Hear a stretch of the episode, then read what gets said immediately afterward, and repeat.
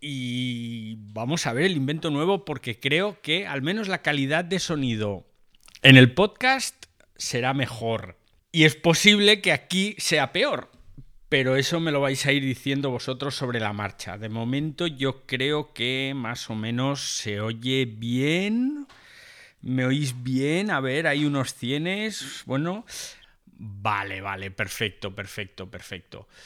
Pues, pues nada, vamos a aquí a hablar. Vamos a hablar del metaespacio. Bueno, he estado unos días ausente, como bien sabéis, por los mensajes que me habéis enviado, os lo agradezco mucho. Los que os habéis preocupado por mí. Estoy bien, no me pasaba nada, solamente es que tenía que reorganizar varias cosas y sobre todo, pues tenía que reorganizar el ciberdiario, porque necesitaba ya que fuera pues un poco distinto. Necesitaba que fuera un poco distinto, así que el ciberdiario a partir de ahora pues va a tener una bienvenida que no siempre había. Con lo cual, pues eso, os tengo que dar la bienvenida al ciberdiario, el primer podcast del mundo sobre tecnología, redes sociales y nuestra vida digital que se graba en directo a través de Twitter Spaces. Bien, ¿no? bueno, no lo sé. Iremos trabajándolo, pero bueno, lo que sí os puedo decir es que hoy es martes, como dice el refrán, ni te cases ni te embarques. Y, oh, por cierto, por cierto, oye, no os puedo dejar solos, ¿eh? me ausento aquí de Twitter Spaces unos días y me ponéis esto patas arriba. Ya se pueden poner etiquetas a los espacios, ha cambiado un poco la interfaz, algunos ya podéis grabar directamente y todo pillines. Y no me lo habíais dicho. Bueno, yo también puedo grabar, que para eso hacemos el podcast. Pero bueno, yo lo hago un poco más complicado. Por cierto, hablando de podcast, suscribíos si queréis. Está en todas las plataformas. Bueno, en casi todas, no en todas. Pero bueno, al fin y al cabo, nos informamos sobre tecnología, sobre redes sociales, nos divertimos, nos hace mejor personas y todo, creamos comunidad aquí con los sospechosos habituales y todo gratis, ¿eh? para que veáis. A ver si conseguimos un patro y ya puestos cuando escuchéis el podcast, dejad algún comentario. ¿eh? Así que hoy, bueno, pues toca hablar de meta. Como bien he anunciado en los tweets, tenemos que hablar de meta, de meta Facebook, de meta Instagram, de meta WhatsApp, de metaverso. Y ya puestos pues de la metamorfosis, ¿no? La metacognición, la metalingüística, las metanfetaminas caerán, la metalurgia, la metafísica, el metanol, la metadona, el metatarso, el metabolismo y el metacrilato. Que no se diga que no vamos a hablar de metas hoy. Y porque no se me han ocurrido más palabras que seguro que tiene que haber un montón más. Pero bueno, vamos a lo que vamos. Sé que no es un breaking news esto de hablar hoy de meta, pero ya sabéis que me encanta poner en contexto todo lo que nos va llegando sobre tecnología y creo que es importante que tengamos claro que Mark Zuckerberg quiere ser James Halliday. Y ahora os habéis quedado todos igual, porque no tenéis ni puñetera idea de quién es James Halliday. Ah, os veo ahora buscando en Google a ver quién es James Halliday.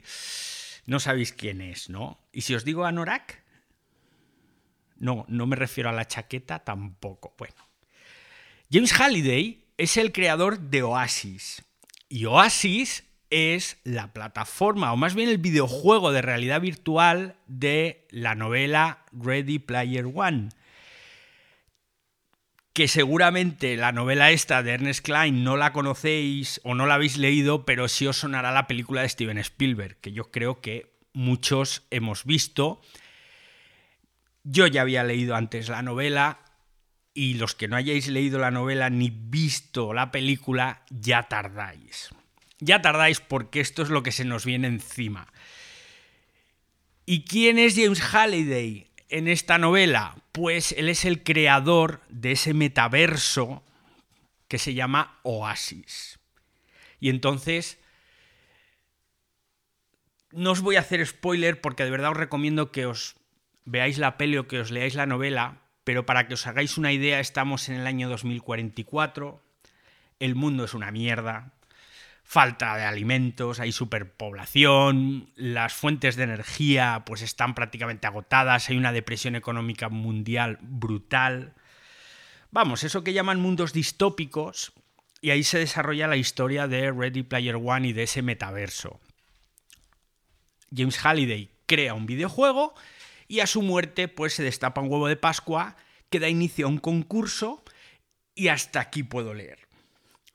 Lo que sí os puedo decir, que es algo que ya sospecharéis, es que en ese mundo distópico que nos relatan en Ready Player One, la gente está dedicando más tiempo de su vida al juego que a la vida real. Y es así. Y hay pasajes que te impactan, pese a que es una película de acción, con un buen rollismo generalizado, pero hay escenas muy de Spielberg que te dan un golpe así en el estómago y te hacen despertar de eso que estás viendo y dices, ostras, esto nos puede acabar pasando. Para que os hagáis una idea, el oasis de Ready Player One viene a ser como un Second Life evolucionado. Porque nos acordamos del Second Life, ¿verdad? Los viejunos del lugar estuvimos en Second Life. Y por si no lo sabíais, Second Life sigue existiendo y sigue funcionando. Que yo no tenía ni idea y preparando el guion del programa de hoy me he dado cuenta de que sigue funcionando y digo, oh por Dios, ¿quién me lo iba a decir? Second Life yo creo que es lo más parecido a lo que vamos a encontrarnos en ese metaverso de Facebook. Yo creo que puede ser la antesala. Para los que no hayáis estado nunca en Second Life, yo reconozco que tenía una cuenta, pues allí hace como 15 o 18 años, al principio que salió Second Life, que me parece que era 2003, 2004, y bueno, estaba guay.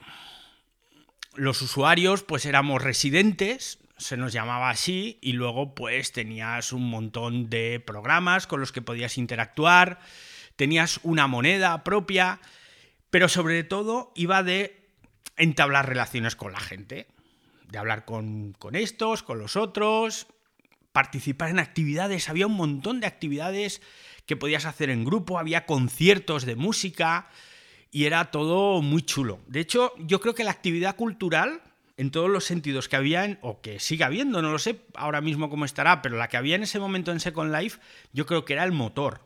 Más que la parte económica que existía, porque hay tiendas, hay supermercados, había absolutamente de todo. Me molaba mucho la parte cultural, pero también tenía esa parte económica. De hecho, yo diría que las primeras microtransacciones que ahora están tan, tan de actualidad en todo el mundo, en todos los videojuegos, en todas partes, yo creo que empezaron a principios de este siglo aquí en Second Life, porque es que ya había bancos. Y había bancos de bancos reales. Había también bancos que eran inventados, en los que tú podías guardar tu dinero y tal, pero esos se los cargaron todos en el año 2007, me parece que era. Y dejaron solo bancos reales. Y tú te puedes encontrar bancos reales donde guardas tu moneda virtual, que se llaman Lindens, por cierto. Y entonces tú hacías una, un cambio de dólares o de euros a Lindens y con los Lindens, pues ibas pagando pues, por todo. Pagabas por una Coca-Cola, pagabas por un cubata, pagabas por un coche y te podías comprar cosas para tu segunda vida, para ese Second Life. Había incluso embajadas. Ahora estáis flipando. Las Maldivas fueron los primeros en montar una embajada.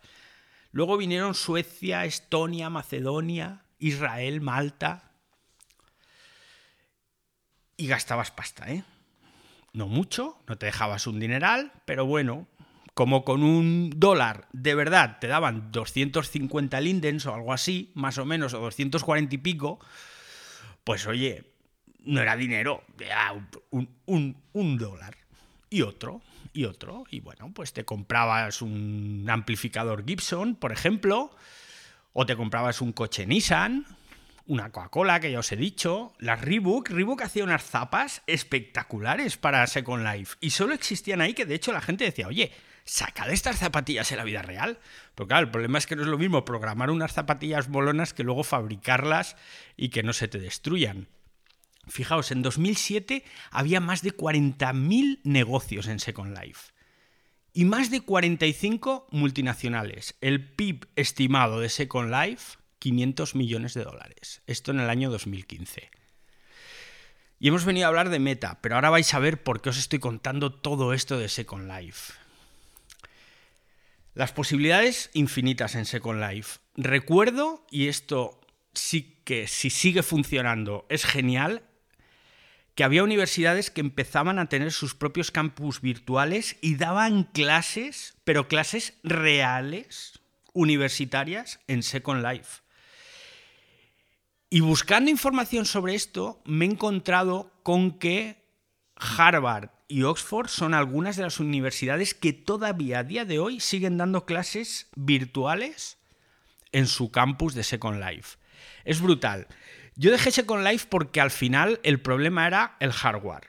Aquello iba evolucionando, es una plataforma de código abierto y eso significa que mucha gente quiere que sea cada vez mejor y eso implicaba que cada vez necesitabas un ordenador mejor y ya llegó un momento en el que mi ordenador no daba.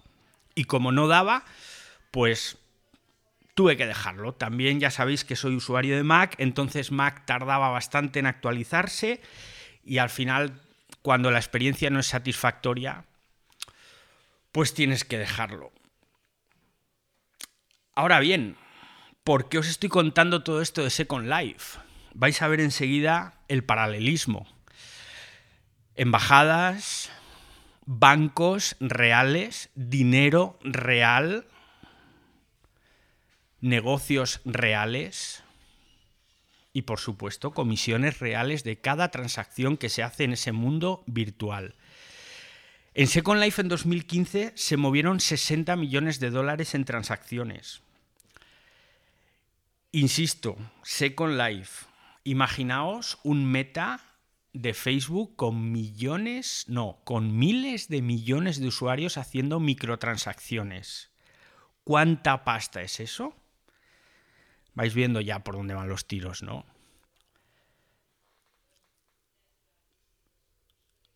No sé, pensad en tiendas virtuales, en marcas poniendo sus anuncios personalizados hasta el extremo. Porque tened clara una cosa, ahí no va a haber ningún tipo de privacidad. Eso lo podéis tener muy claro. El principal negocio van a ser nuestros datos y con esos datos nos van a hacer una publicidad tan, tan extremadamente personalizada que no va a haber nada que no sepan de nosotros. Y esto será porque les vamos a dar permiso para que lo hagan. ¿Y cómo les vamos a dar ese permiso? Pues yo os lo voy a decir muy fácil. Con las gafas. Porque para entrar en Meta, para ser usuarios de Meta, necesitaremos unas gafas de realidad virtual. Unas gafas que ahora por ejemplo, las Oculus Quest 2, Oculus, compañía, propiedad también de Facebook, está en torno a los 350 euros. ¿Apostáis conmigo a que cuando Meta empiece a rodar esas gafas van a costar 50 o 60 euros? ¿Y sabéis por qué? Porque esa cantidad de dinero no da pereza gastarla. Y el negocio no está en la venta de las gafas. Ahora sí está en la venta de las gafas, pero cuando Meta empiece a funcionar, el negocio estará dentro de ese mundo virtual. Y nos van a regalar las gafas. Y nos van a regalar las gafas con los botes del colacao. Con un cambio de aceite del coche te regalarán unas gafas para meta. Porque nos van a querer a todos ahí, gastando dinero, haciendo microtransacciones. Edu, ¿cómo estás, amigo? Buenas tardes, David. Qué alegría oírte y qué alegría ver a tanta gente conocida aquí en la sala. Eh, yo voy a abrirte un poco el, aunque supongo que irás a hablar, hablar de ello, ¿no? Al final, Meta, aparte de ser ahora el burbujón, el último burbujón en Internet, eh, la verdad es que es una confluencia de tecnologías, porque no solamente está la realidad virtual, que es todo lo que estás comentando y que, terminaremos entrando pues por las Oculus o por donde sea, ¿no? Eh, aquí confluye eh, la tecnología de la realidad virtual, que ya veremos hasta dónde llega y ya veremos hasta qué punto es realista o no realista, y si lo aguantamos, con la realidad aumentada, que es por donde también eh, esta gente de Meta está tirando. Casi me sale Facebook, ¿no? Eh, porque el acuerdo que ha tenido hace, firmó hace un año y medio esta gente de Meta con Luxótica Esilor, el primer fabricante de gafas del mundo Luxótica con Esilor, uno de los principales fabricantes de lentes, eh, lo que pretende es, con lo que estabas diciendo ya, el que no solamente entremos en mundos virtuales, sino entremos en mundos de realidad aumentada, ¿no? Y eso tiene su historia, ¿eh? No es todo el camino cuesta abajo, ni muchísimo menos. Hay temas eh, que pueden hacer que todo este salto adelante de Facebook se quede en nada, ¿no? Ah, yo vengo a dejarte dos, dos, dos, dos eh, te iba a decir, dos referencias que a mí me llevan gustando muchísimo desde hace tiempo. Una de ellas es Magic que no sé si lo conoces, toda la tecnología que está detrás. Pues no, no la pues conozco. échale un vistazo porque ya desde hace cuatro o cinco años viene recibiendo una pasta en inversiones curiosa. Luego os enlazo a alguno de los vídeos de Magic Leap.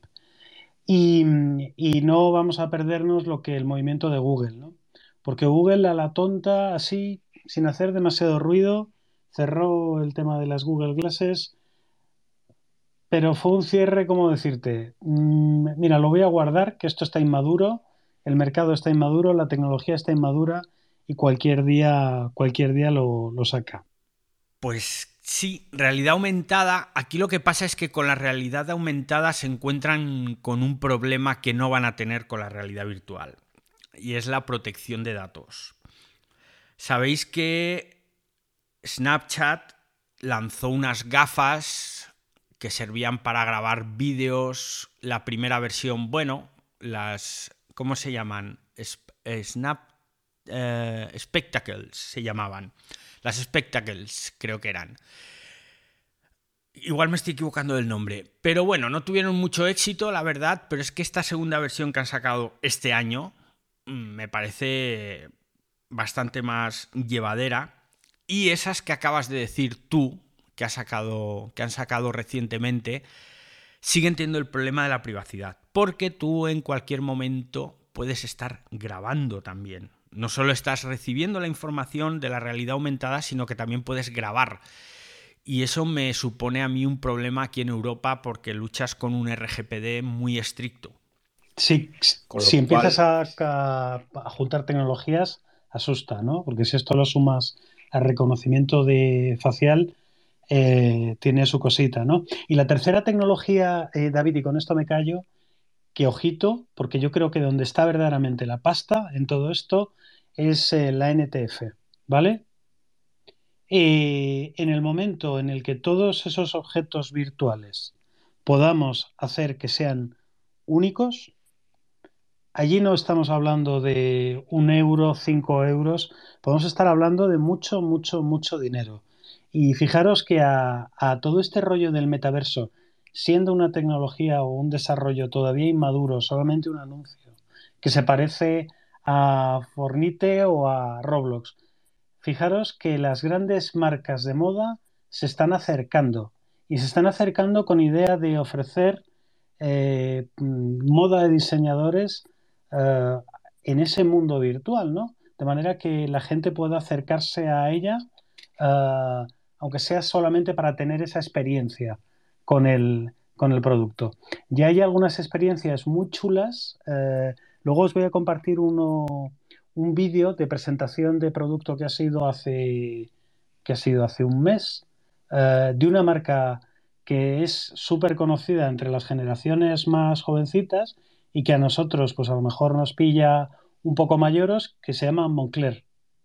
Os los voy a pasar luego el vídeo que grabaron eh, utilizando realidad virtual, realidad aumentada, eh, chulísima, con presentando su última colección.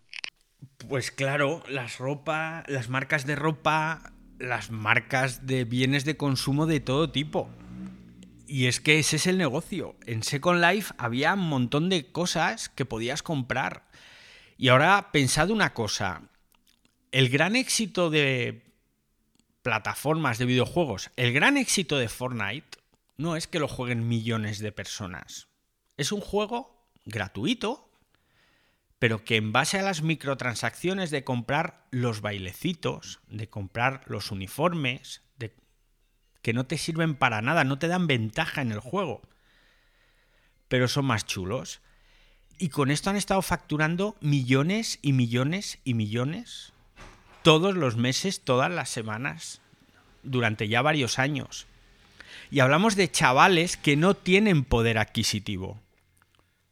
Estamos hablando de niños que tienen su pequeña paguita semanal en el mejor de los casos, pero que la mayoría de ellos no tienen poder adquisitivo. Ahora imaginaos eso en personas que trabajan, que tienen su sueldo y que pueden permitirse gastarse un euro hoy, tres euros mañana. Esto va a ser, vamos, esto va a ser la leche el metaverso este. Va a ser una mina de oro para muchas marcas. No podremos llevar un Ferrari por la calle, pero a lo mejor por una módica cantidad sí vamos a poder presumir de Ferrari en este metaverso. Y os aseguro que habrá gente que lo hará, ¿eh? Habrá gente que lo hará. Con lo cual, la parte económica vamos, súper resuelta. Sobre todo ahora que Apple y Google le están cerrando el grifo de los datos a Facebook y que ya le han dicho que ve pensando otra forma de esquilmar los datos de la gente. Se mudarán, nos mudaremos y de ahí que nos sacarán toda la pasta. Pero es que ya nos la han vendido. Ha dicho Eduardo que estamos todavía con el hype de la presentación del otro día. Y es que es verdad, la presentación, si no la habéis visto, tenéis que verla. ¿eh? es que me están entrando ganas ya de entrar en meta. Porque va a ser una experiencia. Una experiencia. En la, en la experiencia, digo, en la presentación de meta, dijeron la palabra experiencia barra experiencias 57 veces. Creo que las he contado bien. Hay un vídeo en Reddit que tenéis que ver porque el tío ha juntado todas las veces que Zuckerberg y compañía dicen experiencia. El vídeo dura 39 segundos. 39 segundos de gente diciendo experiencia, experiencia, experience, experiences, experience, experience. Meta va a ser una experiencia, sin duda. Armando, ¿qué tal? ¿Cómo estás? Hola David, bien, ¿tú qué tal? Pues muy bien, aquí con todos vosotros de nuevo. Encantado. Oye, sí, ese video de la presentación del, metaverso fue eh, muy, muy revelador y te muestran justamente el, paralelismo más cercano era el que comentabas al principio, el, de lo, el del Oasis de, Ready Player One, pero también Ready Player One tenía mm, muchas cuestiones, ¿no? Se cuestionaba mucho si, si no está, eh, Oasis era tan perfecta que dejábamos la vida offline por vivirla online, ¿no? Incluso mencionaban que mucha gente ya se había rendido ante una vida que no les ofrecía nada en el entorno real y preferían juntar cosas en el entorno online. Incluso la secuela que salió el año pasado, la de Ready Player 2, el libro todavía lo lleva un paso más allá. Eh, no me quiero meter mucho en spoilers, pero sí, básicamente te quita todos los problemas que un, que un periférico de realidad virtual te da. Y, creo que ahí hay uno de los grandes problemas, ¿no? Porque eh, uno de los problemas de la realidad virtual siempre ha sido los periféricos. Y no solamente por el visor, ¿no? También tienes que ver eh, los guantes, tener un espacio lo suficientemente amplio para que te puedas mover, ¿no? Y que no acabes eh, dándole una patada a un mueble o algo así. Entonces, siempre, siempre existe esa, ese, problema con, la virtualidad y, otro, pues es el costo del mismo, ¿no? Estamos pensando en los países que tienen una penetración alta de Internet, pero ¿qué pasa con aquellos que no lo tienen o que hay zonas a las que no llega la señal de Internet, que no tienen cobertura? Bueno, ahí eh, no estamos planteando el, punto, ¿no? Muchos piensan, el mismo Zuckerberg piensa en Estados Unidos, hay quienes piensan en Europa, pero nadie piensa, por ejemplo, un pueblo perdido en los Andes, ¿no? El, alguien que está en la sabana africana, donde pues no hay muchas eh, repetidoras de señal. ¿Qué es lo que eh, realmente estamos considerando, ¿no? Porque de eso al mundo conectado, pues todavía falta lo más básico, que es que todo el mundo tenga cobertura de Internet, ¿no? Sí, sí, sin duda. A ver, eso tenemos que tener también presente una cosa, ¿eh? Meta no va a ser una realidad, yo creo que le echo entre 5 y 8 años, ¿eh? Siendo optimista, siendo optimista. Un meta terminado, no un meta de inicio, ¿de acuerdo? Entonces, yo creo que también la conectividad en esos países que acaba de mencionar Armando irá mejorando, sobre todo porque irán mejorando las tecnologías de conectividad y serán cada vez más globales. Bats, Bats Maru, ¿qué tal? ¿Cómo estás? Hola, buenas tardes. Eh, es la primera vez que me meto aquí a vuestro espacio y vaya, que está muy interesante. Y solo te quiero, solo, y ya me voy a volver fan de acá, porque lo ponen a uno al día. Eh, oye, yo cuando estuve en Japón, hace seis años más o menos, eh, había una, una red, eh, así como la que tú estás describiendo, donde tú comprabas tu condominio, entrabas con un dinero, ¿no? Real. Tú comprabas tu condominio, conseguías un trabajo en la, en la, en en la, en la web, bueno, en, este, en esta red, que aparte te llegaba por invitación, no te llegaba así de abierta, ¿no?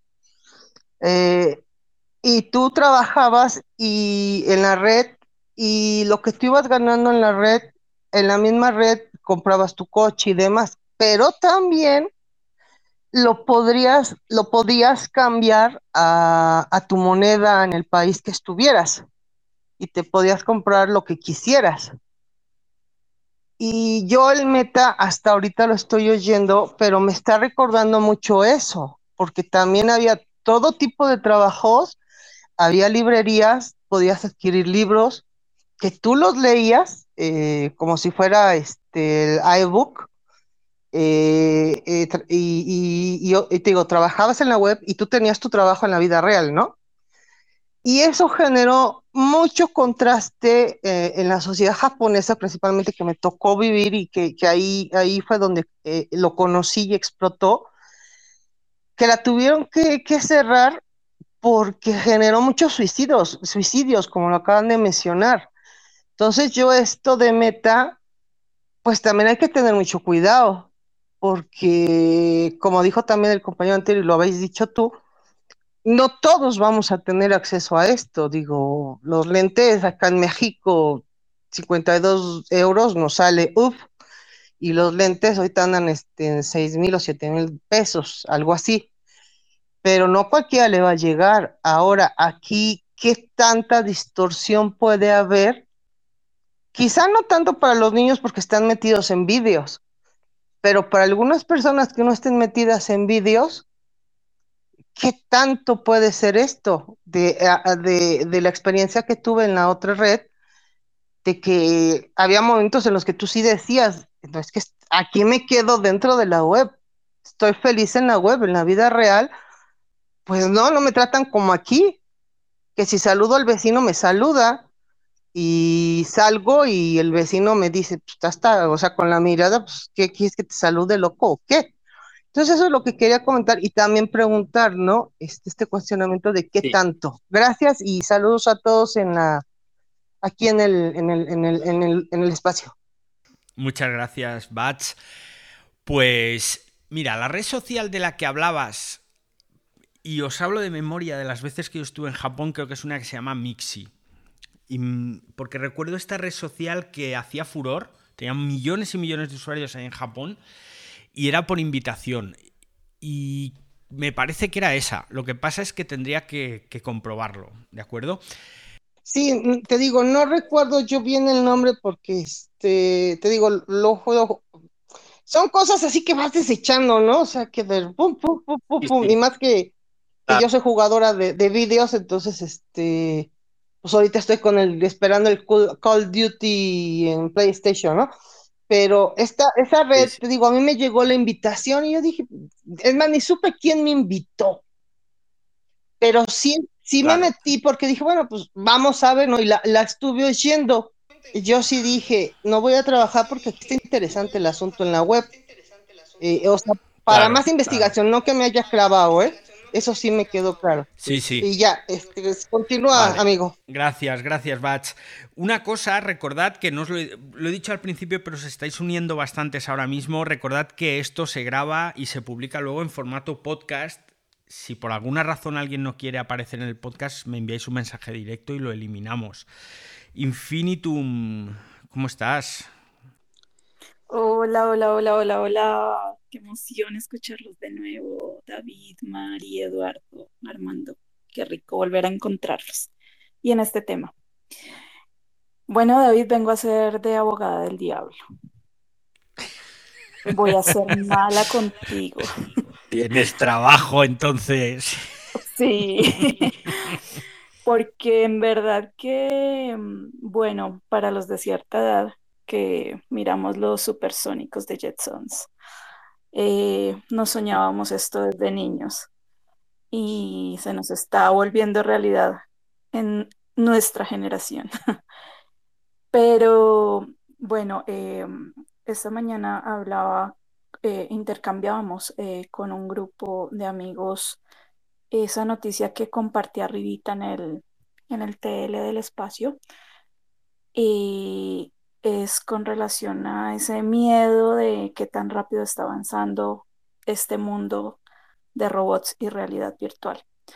Eh, recordando algunos capítulos también de, mm, de aquella serie de Netflix eh, futurista relacionada con lo tecnológico, eh, Black Mirror, donde también nos muestran algunas cosas perversas de la tecnología.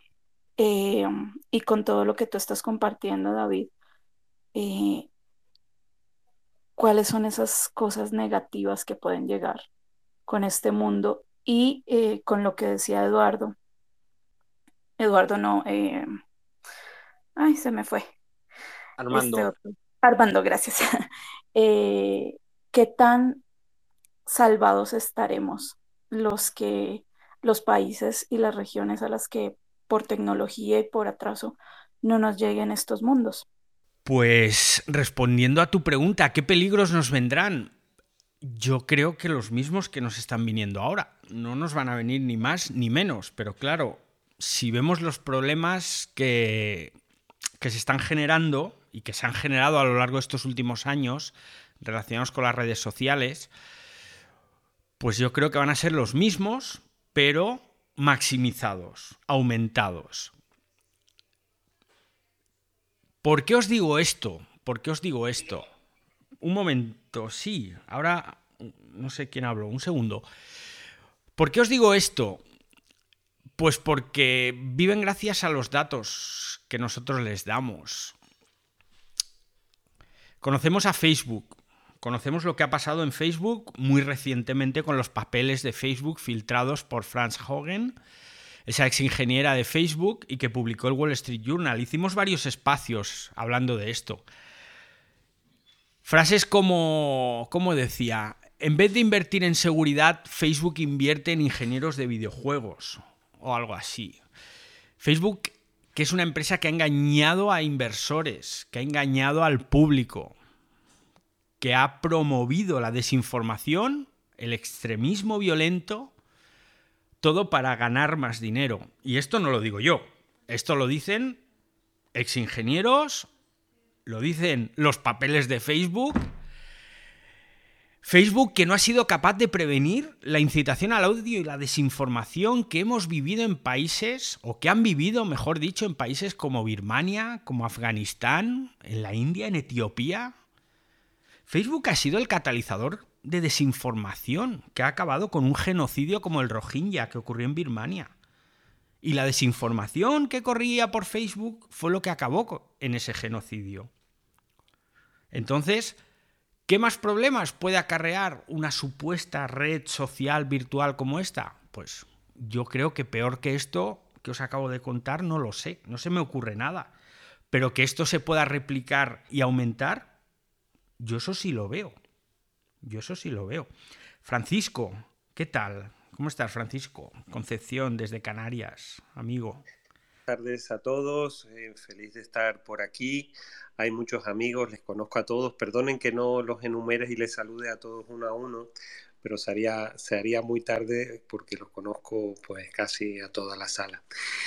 David, en relación a tu última intervención, yo es que estaba un poco alucinando porque empezaste tu ciberdiario con un espoleando lo que es este nuevo meta y este nuevo mundo virtual que pretende mm, Facebook y a mí de verdad se me estaban poniendo los pelos de punta, o sea, me pusieron los pelos de punta viendo, no, en serio, viendo esta utopía, porque estabas espoleando eh, este nuevo mundo, no digamos que nos viene, ya lo, ya lo tenemos encima, ¿no? Estábamos, estaba una publicidad pues maravillosa de, esta segunda vida que, que vamos a vivir y claro, yo estaba escuchando y digo, pero bueno, vamos a ver, aquí en la sala normalmente todos ya tenemos una edad. Lo digo por la fotografía y como hablamos. Igual hay gente joven, perdónenme si hay gente joven en, la sala, pero todos ya alguna cana, alguna cana peinamos. Y, y digo, Dios mío, eh, lo que nos viene encima, eh, sabemos eh, los males que trae esto, la desinformación, eh, le, vemos, le, vemos venir con las costuras y las roturas que tiene y estamos deseando entrar. Es decir, yo, yo no, de verdad, estoy un poco fuera de juego, en el sentido de que eh, estamos, he visto como muy, mucho entusiasmo en la, en la sala y a mí este tipo de, de vidas paralelas, eh, pues bueno, no, no las comparto. De hecho, mm, siempre he sido anti-Facebook. ¿no? Tengo una cuenta que se me autopublica todo desde, desde mm, Twitter y desde, desde Instagram, que al fin y al cabo me decís, Francisco, pues bueno, estás metido también en, la secta, porque Instagram es de, de la secta y tal. Pero me da mucho pánico, me da mucho pánico, porque vemos venir al lobo y aún así estamos fritos porque nos den, nos den las gafas, eh, entrar en las librerías virtuales, comprar y, seguirle el juego a algo que nos va a llevar a una sociedad distópica completa. Bueno, era simplemente esa, que me dejaran un poco, mm, pues, expandirme y, y liberarme de este peso que tiene encima. Por favor, no caigáis en la secta, no caigáis. Bueno, veo que tengo que practicar mi fina ironía porque es tan fina que no la pilláis en algunos casos, así que tengo que practicarlo. He empezado el, espacio de hoy, empezado el podcast, intentando hacer como una especie de introducción que reconozco que ha sido muy larga sobre Second Life y dónde estaba el negocio que quiere Facebook para sí pero en ningún momento animo. Mm, además, una cosa que no os he dicho. Yo a lo largo de todos estos años escribiendo sobre tecnología he tenido la suerte de ser... He sido un privilegiado. Cada vez que salía un nuevo dispositivo, una nueva tecnología, te lo mandaban para probar, lo probabas, emitías luego un veredicto sobre el dispositivo, sobre el producto y se devolvía. Pero ¿qué ocurre? que ciertos dispositivos, por higiene, no los devolvías. Tal es el caso de las gafas de realidad virtual. Tengo en casa gafas de realidad virtual de Samsung, las de Oculus, las de PlayStation, de LG. Todas las gafas de realidad virtual que salieron al mercado durante el hype de la realidad virtual hace unos años, las tengo todas aquí en casa, muertas de asco. La que más he utilizado, la de la Play, la de los videojuegos. Pero ya os digo, cuando llevas una horita con 400 gramos o así sobre tu cabeza, lo de las gafas de realidad virtual, tararí que te vi. No lo veo. Y no lo veo porque ahora mismo es un problema. Es un peso extra que no estamos acostumbrados a llevar sobre nuestras cervicales. Y eso tendrá que mejorar. Pero el problema mayor no es ese. El problema mayor es el que ha dicho Francisco, es el que os he comentado yo anteriormente, y es que conocemos a Facebook. Es el lobo que ya lo tenemos muy visto, que ya sabemos lo que hace. Lo que hace con nuestros datos, lo que hace para no evitar los bulos y la desinformación. Y aquí será peor, porque aquí ellos van a ser amos y señores de todo. tengo aquí dos manos levantadas, Rowdy, Ruskov, no sé cuál de los dos, Argenis también, que acaba de entrar, y Retired Bet, que estaba antes, creo, pero no me levanta la mano. A ver, venga, de izquierda a derecha, Retired Bet, empiezas tú. ¿Cómo estás? Bienvenido o bienvenida. Hola, David. Mira, la Iglesia Católica. La Iglesia Católica. Ese es todo, ese es más de mi punto. Y si regresamos a eso, vamos a estar bien. Pero y si no, pues uh, yo creo, no, no voy a decir que qué más va a pasar, yo no sé. Yo más voy a decir que tenemos uh, a, regresar pensando de eso totalmente, no, no de otras cosas también que pasa aquí. Sí, Facebook es, uh, es una cosa que le hace daño a la gente, claro que sí, pero y si podemos todos estar en agreement, agreement que no, no podemos hacer nada y si no vamos por con la iglesia católica, amigos. Me comenta. Gracias, muchas gracias por tu intervención. Ruskov, bienvenido, bienvenida. Buenas tardes acá en Colombia. Eh, una pregunta, ¿se me escucha bien? Porque está un aguacero acá en donde estoy viviendo. Perfectamente, parece que luce el sol. Listo. Entonces, eh, curiosamente, en uno de mis space también toqué el tema de meta. Así que quiero tocar dos, dos temas que no toqué justamente en esos space, se quedaron por fuera. Eh, hay una, una persona de las que participó acá, eh, Bat, BatZ o algo así. Tiene la foto de perfil de una mascota de, de una de un, de un zoológico. Eh, tiene, tiene sentido con lo, que, con, con, con lo que estamos hablando. Espérense un segundo. Resulta que esa, esa muñequita que está abrazando un pingüino era la mascota del, del zoológico. Y el pingüino se enamoró de ese pedazo de cartón impreso. Y cuando le quitaron el, la muñequita, el pingüino entró en depresión. ¿Por qué lo relaciono con esto? Porque ya está pasando y no lo hizo Facebook. Ya pasó desde hace rato. Eh, no sé si sepan el tema de Japón y la cultura de la simulación de citas, en donde un avatar femenino con una inteligencia programada interactúa con el usuario. Pues eh, evidentemente, pues al final terminaron eh, adquiriéndole cariño a, ese, a este avatar y en los casos ya más eh, exóticos, pues terminaron casándose con el, con el videojuego. De hecho, una noticia bastante peculiar, por no decir chistosa, fue que eh, uno de los que se casó con el primer avatar holográfico de Hatsune Miku, un personaje japonés, eh, tuvo que, que conmemorar la muerte de su, de su esposa cuando actualizaron el software y, perdió por completo todas las interacciones que tenía con su anterior avatar femenino. Entonces él no volvió a actualizarla ni, ni, ni nada. Para él, eh, su esposa había muerto. Entonces, eh, lo que yo siento que va a pasar son dos cosas. Primero, que la inteligencia artificial va a tener un montón de recursos de, información para, entrenar, para entrenarse. O sea, digamos, es que nosotros entrenamos inteligencias artificiales a cada rato.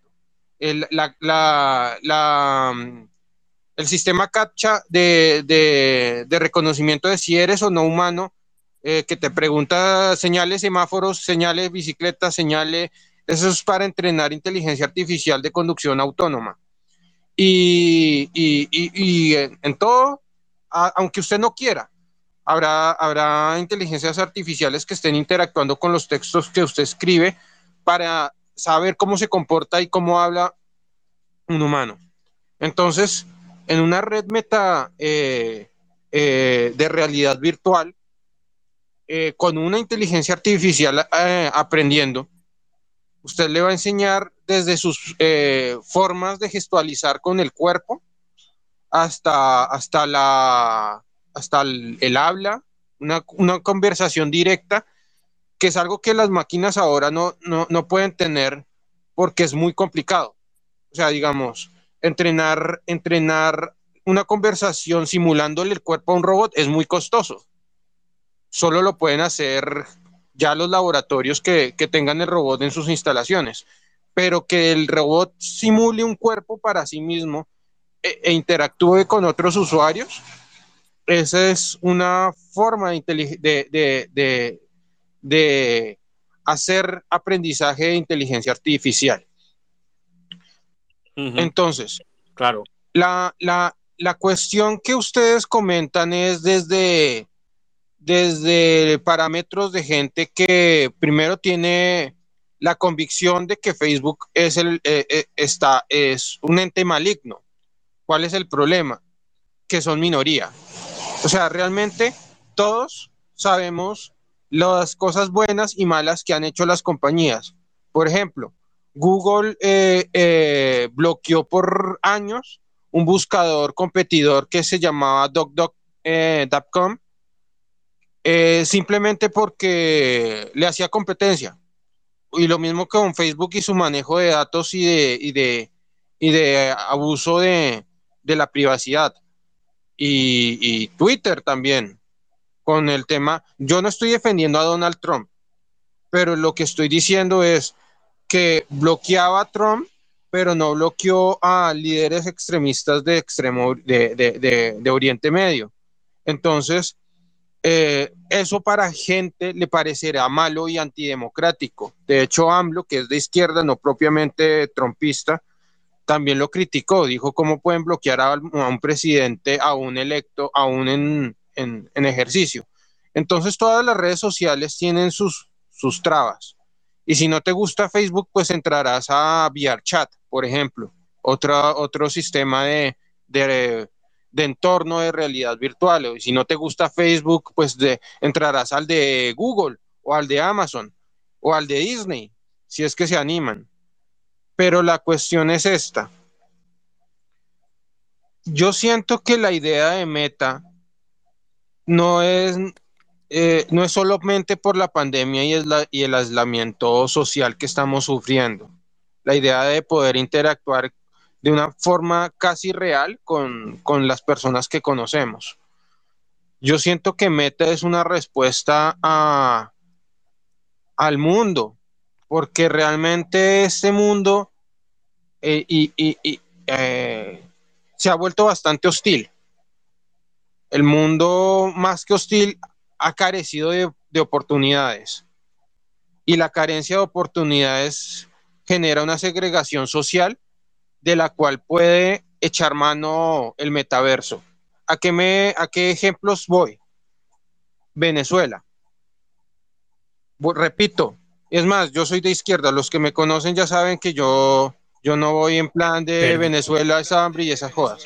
Pero.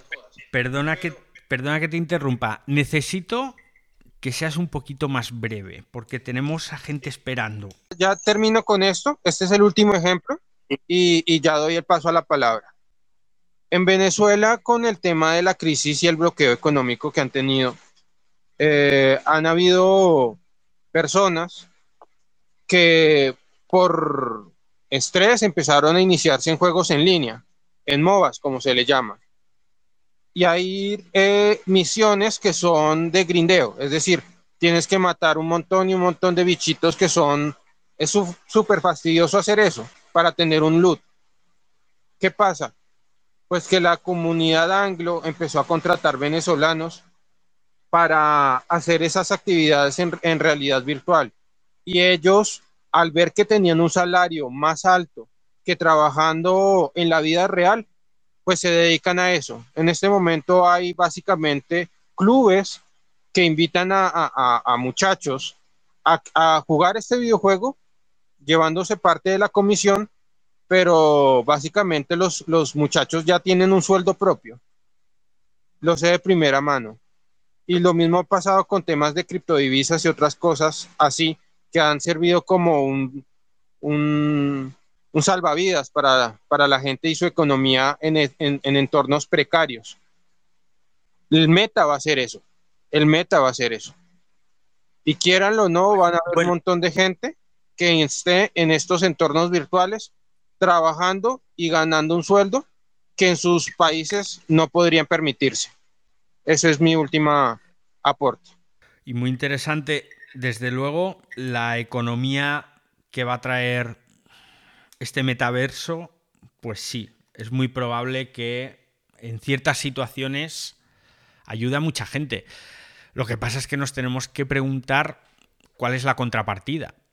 Es decir, a cambio de qué estás tú ganando un dinero y ahí es donde tendremos que ver, porque todavía estamos hablando de, estamos elucubrando, esto no son más que ideas, todavía no hay nada claro, pero sí habrá que tener muy presente a cambio de qué se está ganando ese dinero. Tenemos a Rowdy y luego a Argenis. Rowdy, ¿qué tal? Bienvenido, bienvenida.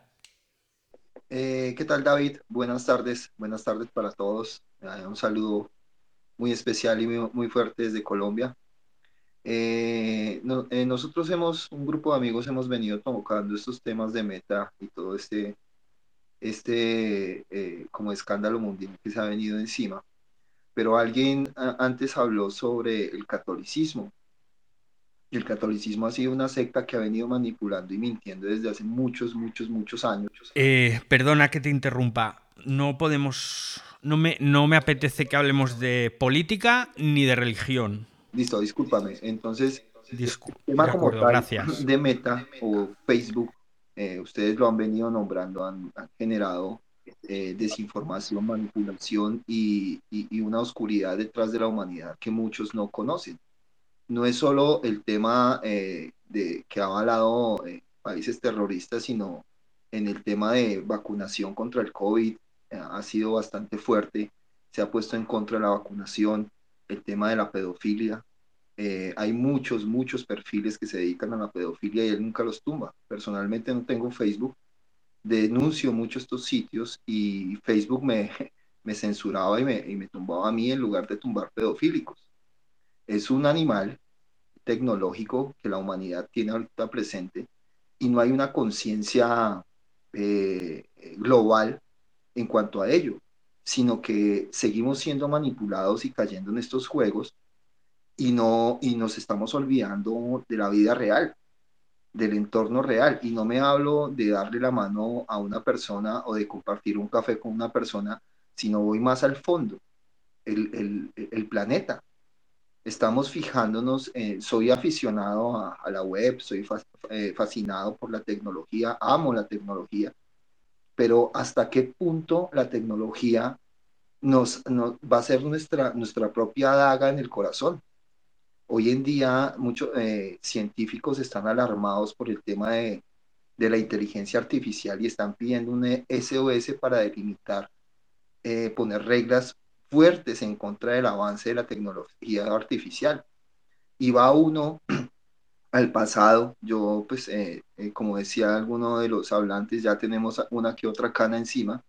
Eh, se recuerda uno, por ejemplo, Terminator. ¿Qué va a pasar si, si las máquinas van a controlar el mundo?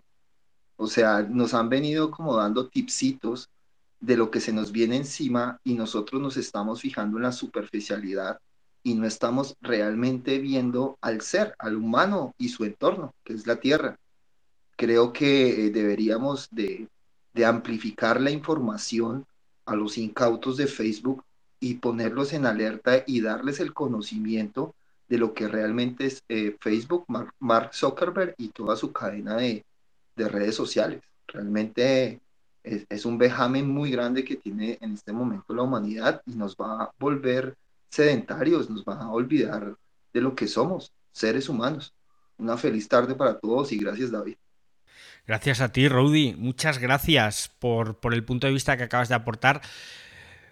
Sobre Terminator, yo creo que estamos todavía lejos. Y sobre Facebook, lo de aquí en España decimos poner los puntos sobre las IES. Yo creo que es muy difícil, porque Facebook ya es tan grande que es absolutamente intocable. Y quiero que se me entienda bien, es intocable. Da igual lo que hagan, nadie les puede decir nada ahora mismo a Facebook. Argenis, amigo, ¿cómo estás? ¿Estás por ahí, Argenis? Que estás con la mano levantada hace un rato. Estoy, ¿cómo están todos? Muy eh, de decirte, de todo lo que han hablado, yo voy a aportar tres números solamente. En el 2020, exactamente, no, 2021, exactamente en mayo del 2021, Facebook no, me voy más atrás. En el 2014 ya Facebook había puesto una eh, solicitud de empleo de 800 plazas para realidad virtual. En el 2021 ya habían puesto 10.000. Entonces, eh, eh, esto ya venía cocinándose desde hace mucho tiempo. Y, y, el cambio de nombre de Meta, el cambio de, perdón, el, negocio de meta que se proyecta para los próximos años, de ya lo que tú has nombrado, son algo cerca de 800 mil millones de dólares. Entonces, como tú dices, acá es intocable y sí, al ver el cambio de nombre de meta, las acciones se subieron, las acciones subieron. Eh, 13% su valor nominal. De, en 24 horas aumentaron 12.800 millones de dólares. Entonces le dejo esos números para que vean que esto no es hacia la ligera. Este es un plan que ellos vienen haciendo desde hace tiempo y cómo lo van gestando. Gracias, David. Gracias, Argenis. Bueno, te, te, añado que no solo viene de hace un par de años. Esto empezó cuando Facebook compró Oculus, que era la empresa que mejor, más y mejor estaba desarrollando el entorno de la realidad virtual con su hardware y lo compraron y de hecho lo anunciaron en un Mobile World Congress que yo estaba allí en el auditorio donde presentaban las gafas nuevas después de haber comprado Oculus. Y Argenis, perdona, ¿qué cantidad has dicho que la previsión de facturación de beneficios no, me ha quedado claro? ¿El 800 mil millones? 800 mil millones para hacer negocio. La facturación todavía no se ha calculado. Esto es para los próximos años. ¿Cuánto es lo que eh, como la empresa Meta puede hacerse negocio con las cinco, eh, ah, con, las cinco eh, ¿cómo es que con las cinco eh, espacios que nombraste, que sería espacio para crear, eh, reinvención de la publicidad en Internet, reivindicación de la marca en la nueva realidad virtual, el hábitat con el blockchain y los nuevos gadgets. Ahí se proyectan que nada más en eso son 800 mil millones de dólares. Caray, pues menuda cantidad. Jordi, me parece a mí que nos arreglábamos tú y yo con una pequeña parte de estos 800 mil millones, ¿eh? Seguro. Y Me toca un poco, ¿sí? Seguro, y de hecho es algo que se desconoce, pero Facebook es la décima empresa del mundo por beneficios netos. Más o menos ingresa unos 29 mil millones de dólares netos al año. Y es una empresa que el 98% de sus ingresos provienen de la publicidad. Es básicamente una empresa que aspira dinero que anteriormente estaban recaudando la mayor parte de los medios de comunicación del mundo. Es dinero que eh, ha ido desapareciendo de la prensa, de las televisiones, de las radios mundiales, porque en el fondo han acabado en las grandes tecnológicas de Estados Unidos, que son las que permiten crear publicidad personalizada, la que se dirige a cada uno de los, de los potenciales clientes. Por ejemplo, esto es algo que se desconoce, pero eh, Burger King creó una campaña específica que cuando detectaba que había determinados móviles, eh, usuarios de aplicaciones como Facebook, a menos de 200 metros de un restaurante de Burger King, le mostraba en Facebook eh, lo que es una oferta de, de, una hamburguesa por un, dólar, ¿no? Entonces, eh, yo creo que lo que ocurre es que no se ha entendido lo que es el metaverso. El metaverso no es un videojuego, no es los Sims, no es Second Life. El metaverso es la, el potencial de monetizar el resto de tu vida. Lo que quiere Facebook es monetizar no el tiempo como ahora, no monetizar el uso de tu smartphone, es monetizar al completo tu vida. Y, la, apuesta no es exactamente por eh, colocarte un casco y entrar en un mundo distinto, es colocarte unas gafas parecidas a las Ray-Ban, porque en la presentación lo dice eh, Zuckerberg específicamente, dice, nos quedan muchos años porque la tecnología tiene que caber en unas gafas de 4 o 5 milímetros. ¿Y por qué dice eso? Porque la tecnología tiene que ser como unas Ray-Ban. No puede ser un casco de realidad virtual como Oculus o como el de Johnny Mnemonic de, los 90. Eso no puede ser. Tiene demasiada fricción, demasiados cables, demasiado, mm, demasiado tiempo perdido. El, el, negocio está en que tú llegues a tu casa de trabajar te sientes, te pongas una ray y empieces a hablar con el avatar de Mónica Bellucci cuando Mónica Bellucci tenía 24 años. Y que Mónica Bellucci haya vendido solo el derecho para el avatar a mil personas. Y esas mil personas paguen cada una de ellas, pongamos 50 mil eh, dólares. Y que Facebook se quede un 20% de comisión. Esto parece una estupidez que estoy diciendo, porque evidentemente va a haber estatus, va, va a haber diferencias. Porque al final, ¿qué, es lo que compra un bien de lujo? ¿Alguien que se gasta en un bolso mil, mil, mil euros o mil dólares que está comprando? ¿Está comprando un bolso o está comprando estatus? Está comprando un factor de diferenciación.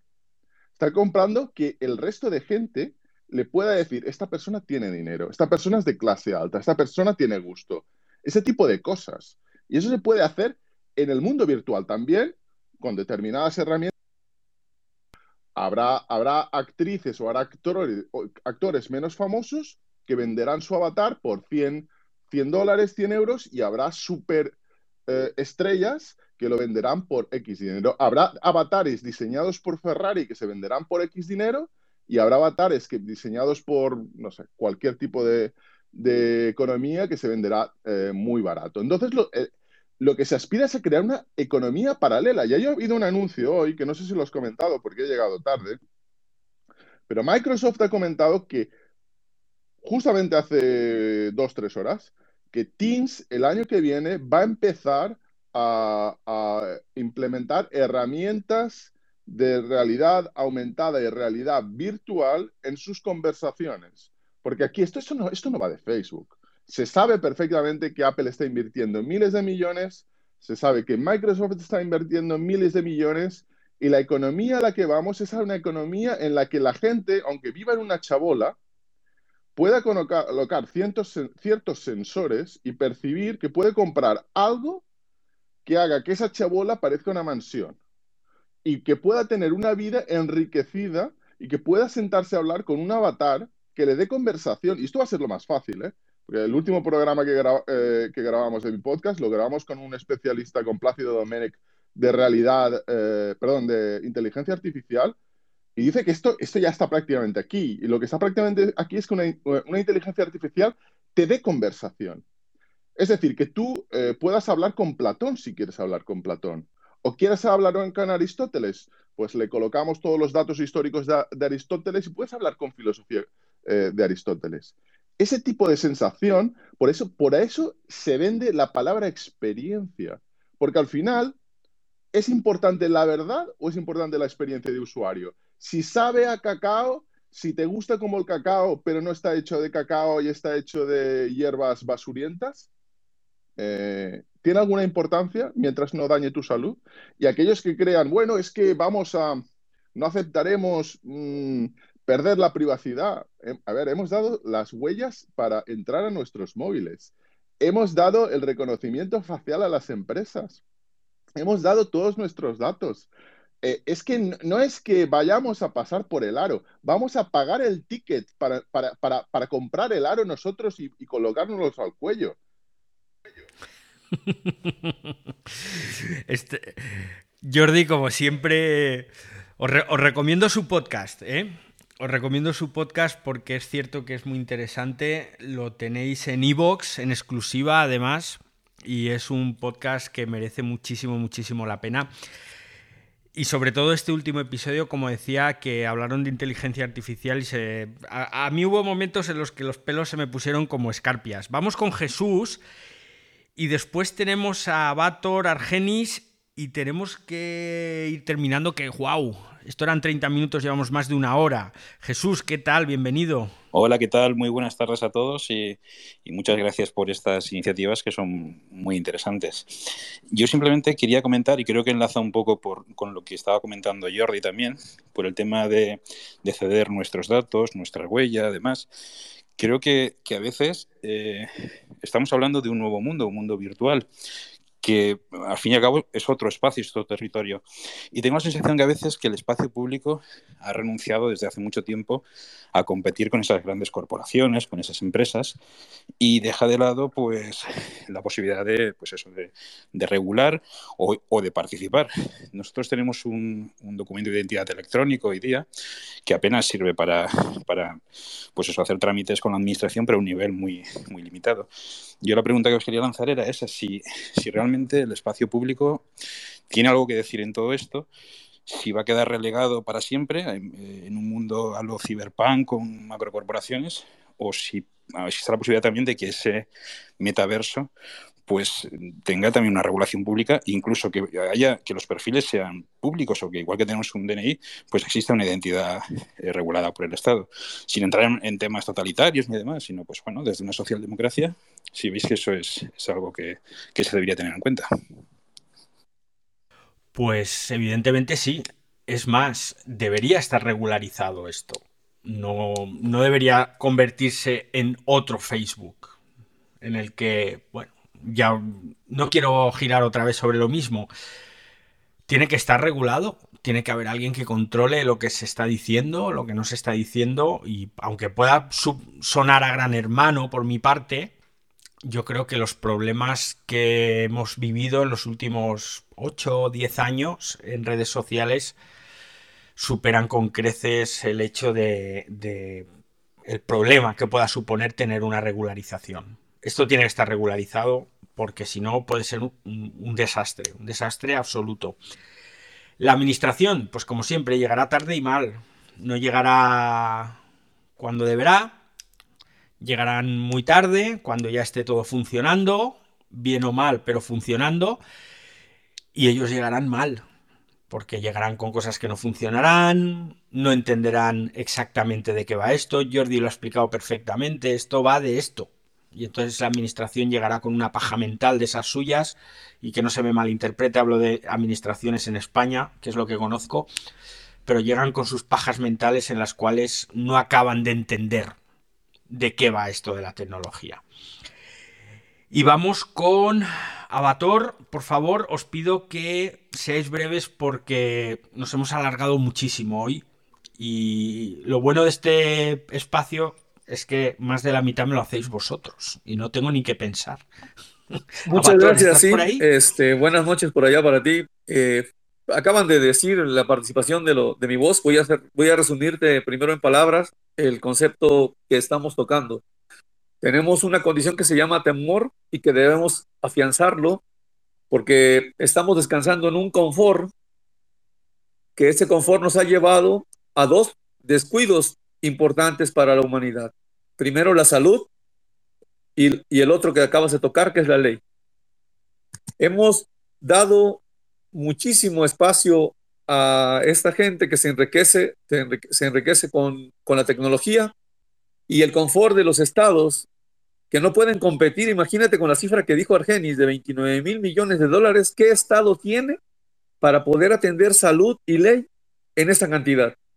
Y esta empresa tiene para, como institución, y tú lo dijiste, nada lo puede contener y lo hace un, una especie de semi, semidios en la parte de la publicidad que le ha quitado a la parte más fuerte de la comunicación como son las televisoras, la publicidad. Entonces tiene un mundo sin reglas en donde ya deberíamos estar preparando en las universidades a, legos en derecho internacional y tecnologías para poder contener esto a nivel Estado en cualquier país, de cualquier tipo de dominio político que quieras, para poder atender la población y no que ahora lo que era una ventaja tecnológica antes, hoy es la lucha tecnológica del hombre contra esto y después el dominio de esa tecnología sobre el hombre. Debemos poner nuestras barbas a remojar en esos dos terrenos que te digo, porque va a haber suicidios, va a haber muchas cosas dependientes de la salud y la condición de la depresión del sujeto que no están vistas y que estas empresas no se dedican ni un peso para contenerlas. Y la parte de la ley quedan unas lagunas tremendas que cualquiera que tiene una, una entidad de poder de, de esta manera sale ileso de cualquier acusación. Es cuanto, muchas gracias. Interesantes los dos puntos. Eh, la ley al final depende de, los estados. Hay un poder legislativo, que es el encargado de legislar, y como he dicho antes, llegan tarde y mal. Eh, para terminar de completar eh, dos puntos que dejé, el primero era lo que dijo Jordi, que Facebook desde el 2019 está trabajando de la mano con ray en, las gafas estas inteligentes que ya presentaron. Y, por ahí debe ser el primer, eh, lo que dijo Jordi, completarlo, por ahí debe ser el tamaño eh, ideal para uno sumergirse en este mundo. Y el segundo eh, es que Facebook anunció hoy, creo que hace dos horas, tres horas, que va a eliminar el reconocimiento facial de fotos y videos. Entonces, eh, eso lo haría con, a nivel mundial y se dice que en diciembre ya se complete todo este paso. Y eh, eh, porque tomó con el cambio de nombre, y ya lo, lo dijiste, es una lavada de cara, está ya como que cambiando o haciendo pensar a la gente cambiar las cosas y por eso entonces tomó este, este, esta decisión de eliminar de su sistema el reconocimiento facial. Eso es todo, David. Pues lo del reconocimiento facial no lo sabía, no lo sabía, no tenía ni idea. No me lo acabo de creer. No me lo acabo de creer. Pero eh, veremos.